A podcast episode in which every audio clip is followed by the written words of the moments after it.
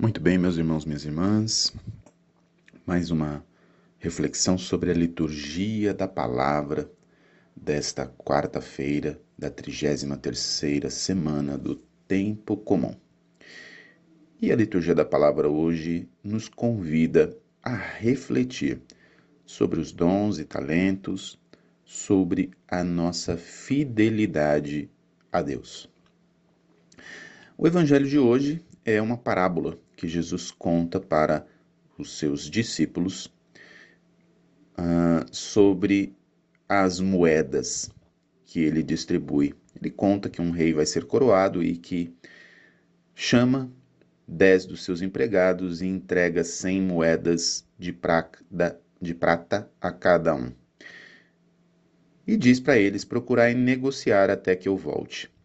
Essa parábola, que aqui em Lucas se descreve com moedas, em Mateus, a mesma parábola se descreve como talentos. O sentido é o mesmo. E é sobre este sentido que nós vamos é, refletir hoje, dentro dessa parábola. Porque essas moedas que este patrão entrega para os seus empregados, nós podemos dizer que são os dons e talentos que Deus entrega a cada um de nós.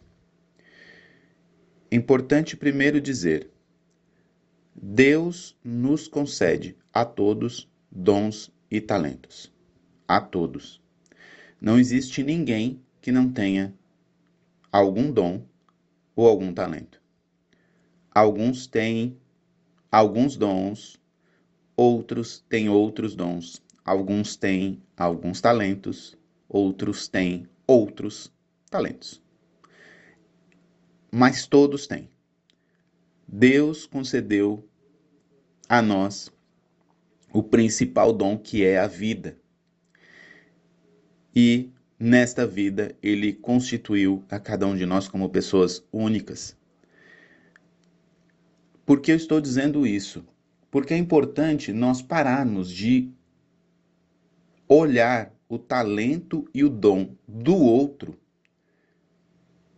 até muitas vezes com um olhar de inveja, ou até mesmo com um olhar de tristeza, que é fruto de uma inveja é, escondida, vamos dizer assim, e esquecer de olhar para aquilo que Deus nos concedeu. Muitas vezes eu fico falando, ah, eu não consigo fazer tal coisa que tal pessoa faz. Mas eu esqueço de olhar aquilo que Deus me deu para que eu faça. Então, acho que esse é o primeiro ponto. Muitas pessoas esquecem dos seus próprios dons e dos seus próprios talentos porque ficam olhando para os dons e talentos das outras pessoas. Mas Graças a Deus que as outras pessoas têm dons e talentos que você não tem, porque dons e talentos eles nos foram dados para colocarmos em comum, para o bem comum, para o bem da sociedade, para o bem do povo de Deus, para o bem da família e assim por diante, para o bem do meio social em que você vive, do meio profissional em que você vive. Até na vida profissional é assim. Nem todo mundo sabe fazer tudo dentro de uma empresa. Alguns sabem fazer uma coisa, outros sabem fazer outra, e na verdade a empresa funciona porque cada um coloca o seu dom e o seu talento em comum para que neste, neste, nesta grande colcha de retalho dos talentos se consiga o resultado que a empresa precisa. Assim também é na vida, assim também é na família. Então, esse é o primeiro ponto. Pare de olhar para o dom e talento do outro e se carregar de uma tristeza invejosa ou uma invejosa tristeza de ele tem e eu não tenho. Você talvez não tenha o dom e o talento que o outro tem, mas você tem dons e talentos que Deus lhe concedeu e que talvez você não tenha descoberto ainda, mas que você pode ter certeza, você tem dons e talentos. Porque Deus entregou 100 moedas para cada um. Veja, não, não distribuiu Não distribuiu a mais ou a menos. Não, distribuiu na medida certa conforme a capacidade de cada um. Muito bem. Dito isso, nós precisamos olhar agora o que cada um fez com essas moedas, com esses dons e talentos. A parábola narra que dois investiram e um, por medo, guardou. Esse é um outro ponto que eu gostaria de chamar a atenção. O que é esse investir? Na verdade, os dons e talentos que Deus nos concedeu, como eu já disse, eles nos são dados para o bem comum, para o bem da família, para o bem da sociedade, para o bem do povo de Deus. Só que este bem, ele só acontece quando nós partilhamos esses dons, quando nós o colocamos em comum, quando nós gastamos esse dom. Veja, a forma como acontece a multiplicação do dom na nossa vida é quando a gente gasta ele. Quando a gente gasta ele pelo outro. Se eu guardo, e aí aqui eu vou colocar duas expressões, por medo, e aí este medo é o medo de se gastar, o medo de perder aquilo que Deus, olha, eu vou guardar este dom aqui, eu vou guardar este talento, porque se eu colocá-lo em comum, eu posso perder ele, ou o medo de que, nossa, se eu ficar expondo muito, é, eu posso, na verdade, é, acabar é, me perdendo. Não. O que Deus deseja de cada um de nós é que a gente gaste o dom e o talento que ele nos deu. Gastar significa colocar em comum. Significa gastar a sua própria vida por caridade ao outro no dom e no talento que Deus lhe concedeu. Pode ser uma coisa muito simples. Pode ser uma coisa extremamente simples, só que se você não fizer, não tem uma outra pessoa que irá fazer.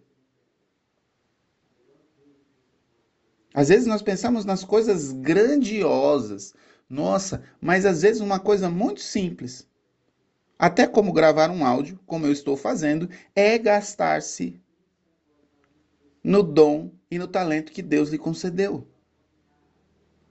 Que você deve colocar em comum por caridade, para o bem comum da sociedade, para o bem comum da família, para o bem comum da comunidade. Nós precisamos gastar e vencer o medo e vencer a preguiça. Este medo e esta preguiça, eu estou colocando esses dois termos, porque o medo tanto pode ser este medo de perder o que Deus lhe concedeu, quando a pessoa reconhece, mas às vezes fala assim: "Ah, eu não vou falar". Mas também este medo, ele pode ser incutido dentro de nós pela nossa baixa autoestima. Eu não acredito que eu tenho este dom e este talento. Eu não acredito que Deus tenha me dado isso. Eu não acredito que eu sou capaz de fazer tal coisa.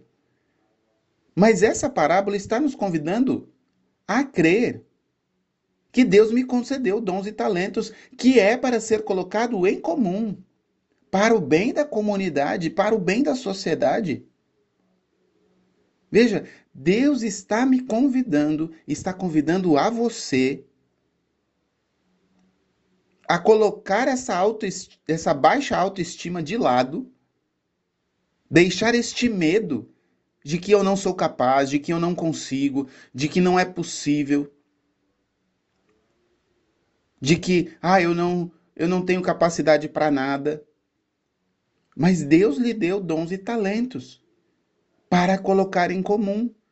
A força motora que você precisa para colocar esses dons e talentos em comum é a força da caridade. Se você não consegue vencer essa baixa autoestima simplesmente por aquilo que eu estou falando para você agora, você pode vencê-la pela força da caridade. Pela força da caridade que te impulsiona a ajudar o próximo. Se você não acredita que você tem isso, então pelo menos se coloque a serviço. E você vai perceber, ao se colocar a serviço, que Deus, na sua infinita misericórdia e bondade, vai começar a manifestar os dons e talentos que ele te deu na sua vida, pela força da caridade. É isso que aqueles dois servos bons fizeram, colocaram os dons e talentos a serviço da caridade. E quando nós colocamos os dons e talentos a serviço da caridade para o bem comum, seja em que lugar for, seja na vida profissional, seja na vida social, seja na vida familiar, seja na vida comunitária, Deus faz render esses dons e talentos. Isso quer dizer, Deus faz manifestar muitos outros dons e talentos, mas Deus faz multiplicar na vida de diversas pessoas esta graça vai ramificando esses dons e talentos na vida das pessoas, ajudando mais e mais, multiplicando mais e mais. Deus multiplica o bem. Deus não multiplica o mal. Deus multiplica o bem. Então, o que acontece ao final dessa parábola é que aquele rei que havia dado as 100 moedas volta para prestar contas daqueles dons e talentos que havia concedido. Isso significa a volta de Jesus. Que nós não sabemos quando é, não tem data e hora marcada, minha gente. Mas o que eu tenho certeza é que se Jesus não voltar logo, nós iremos até ele no dia da nossa morte, onde teremos ali o nosso juízo particular e teremos que prestar contas. Então, este chamado para colocarmos os nossos dons e talentos a serviço do próximo precisa ser vivido a cada dia de nossa vida.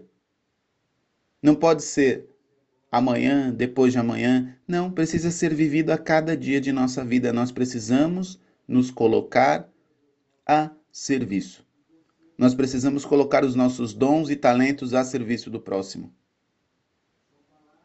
E repito, esses dons e talentos podem ser coisas muito simples, mas quando nós o vivemos a serviço do próximo, na caridade, esses dons e talentos se multiplicam.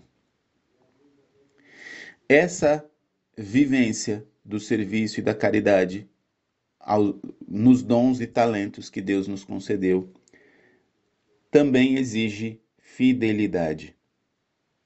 Fidelidade ao chamado que Deus nos, nos fez. Fidelidade ao próprio Deus, fidelidade à vontade dele em nossa vida. E um belíssimo exemplo de fidelidade nós vemos hoje na primeira leitura de Macabeus. De uma mãe que, ao ver os seus sete filhos sendo martirizados por um tirano, Antíoco, este tirano tenta convencer seus filhos a abandonar a vontade de Deus, abandonar a lei de Deus, abandonar as suas tradições. E a mãe não pensa em salvar a vida dos seus filhos somente para esta terra. Como qualquer mãe com certeza faria se pudesse salvar a vida dos seus filhos nesta terra. Mas aquela mãe não olha simplesmente a vida daqueles dos filhos nesta terra, mas ele, ele, ela olha na perspectiva da vida eterna. E aconselha seus filhos: Meus filhos, não percam a vida eterna, renunciando à vontade de Deus.